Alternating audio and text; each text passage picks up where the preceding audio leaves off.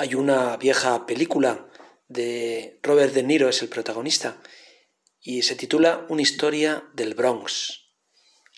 Y cuenta la historia de, Robert De Niro, es un honrado padre de familia, conduce autobuses y tiene su hijo, se llama Calogero, y cómo es, en el Bronx, en Nueva York, y en el ambiente en que se cría el niño, hay pues unos mafiosos, un tal Sony, pues que la vida le va muy bien, no pega un palo al agua, pero sí que pues, a extorsionar, a negocios turbios. Claro, el chico se queda fascinado, diciendo, wow, eso sí que es vida, ¿no? No como mi padre, que es un pringao, que se tiene que levantar así pronto. entonces se ve como la fascinación de Calogero por, por el mafioso más. Incluso, incluso es testigo de un, de un asesinato y de negocios turbios. El padre está muy preocupado. Pero el chaval en el fondo es bueno y sabe darse cuenta realmente lo que, lo que es correcto. Y, ya pues el mafioso, Sony, como que le quiere meter en la banda y Calogero se niega. Se niega y dice, no, yo prefiero como, como mi padre, ¿no? Y el mafioso eh, tiene una expresión que dice, lástima de talento desperdiciado. Calogero era un talento, un hombre tenía talento, ingenio, pero claro, no estaba dispuesto a emplear ese talento para, para el mal. Bueno, todos tenemos un talento, de una manera o de otra, capacidades, imaginación, eh, no sé, cada uno tenemos, Dios nos ha, a, cada uno nos ha dado esas capacidades. ¿Qué estoy haciendo con ese talento que Dios me me ha dado? Calogero no quería utilizarlo para el mal, quería utilizarlo para el bien. Lo peor que nos puede pasar es ese talento que Dios nos ha dado, desaprovecharlo. Ser perezosos. Mm, no, no trabajar esas capacidades, esos dones con los que Dios nos ha regalado. Dice el libro de los Proverbios, Pasé junto al campo del perezoso y junto a la viña del insensato. Y todo eran cardos y ortigas que habían cubierto su faz, y su muro estaba destruido. La viña del, perezoso. Cuando pasamos cerca de la vida de una persona que es perezosa y vemos desorden, caos, eh, falta de limpieza, improvisación,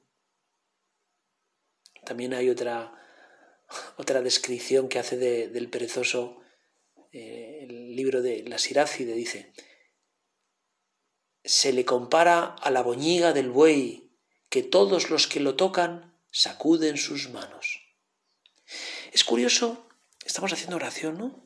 Y, Señor, ¿por qué a veces te encuentras personas que, dicen, uy, mi hijo, eh, mi hijo es muy listo, es muy listo, pero es muy perezoso. Eh, es muy perezoso, pero el día que se ponga, pues yo casi prefiero una persona que no sea tan inteligente, pero que sea trabajadora. Porque al final son los que sacan adelante el mundo y cambian la sociedad. Ser perezoso nunca va a ser una virtud, por mucho que uno diga, no, hoy no, pero ya, ya verás mañana, ¿no? Ya verás mañana la pereza. La pereza vemos que, nos, nos atenaza, sucumbimos ante esos talentos que Dios te ha dado. Esos talentos, ponerlos en juego, porque tampoco sabemos cuánto tiempo nos queda. Qué, qué fuertes son esas palabras de Jesús ante, ante el hombre perezoso, la parábola de los talentos. Le respondió su amo, siervo malo y Aragán, con que sabías que yo quiero cosechar donde no sembraste y recoger donde no esparciste. El perezoso, siervo malo y Aragán, y es condenado. Quizá no somos muy inteligentes, no somos muy listos, yo por lo menos, pero, pero sí trabajadores, ir trabajando. No dejar las cosas para, para otro día, para mañana. Los procrastinantes. Es una palabra que ahora está muy de moda, ¿no? El procrastinante, el que procrastina, deja las cosas. Cras en latín significa mañana.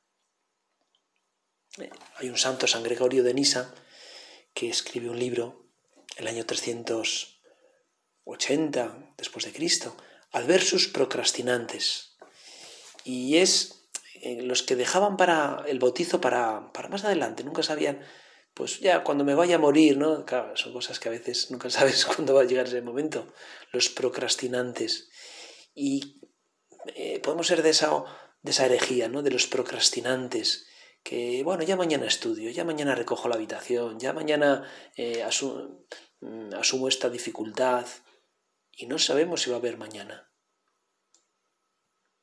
Esos famosos versos de Lope de Vega, que tengo yo que mi amistad procuras, qué interés te sigue, Jesús mío, que a mi puerta cubierto de rocío pasas las noches del invierno oscuras.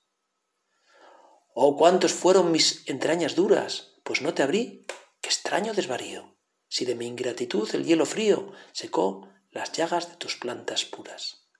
¿Cuántas veces el ángel me decía, Alma, asómate ahora a la ventana, verás con cuánto amor llamar porfía. ¿Y cuántas hermosura soberana? Mañana le abriremos, respondía, para lo mismo responder mañana. Mañana, mañana es el adverbio de los de los vencidos, de los derrotados, de los fracasados. Sacamos un propósito, ¿verdad? En este rato de oración.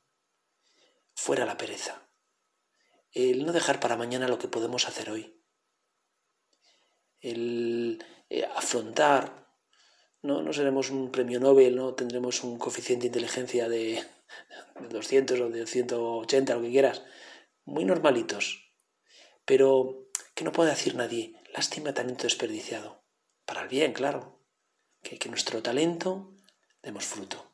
Que Jesús se ponga muy contento el día que nos juzgue porque hemos aprovechado ese, ese talento. Ha dado tanto fruto.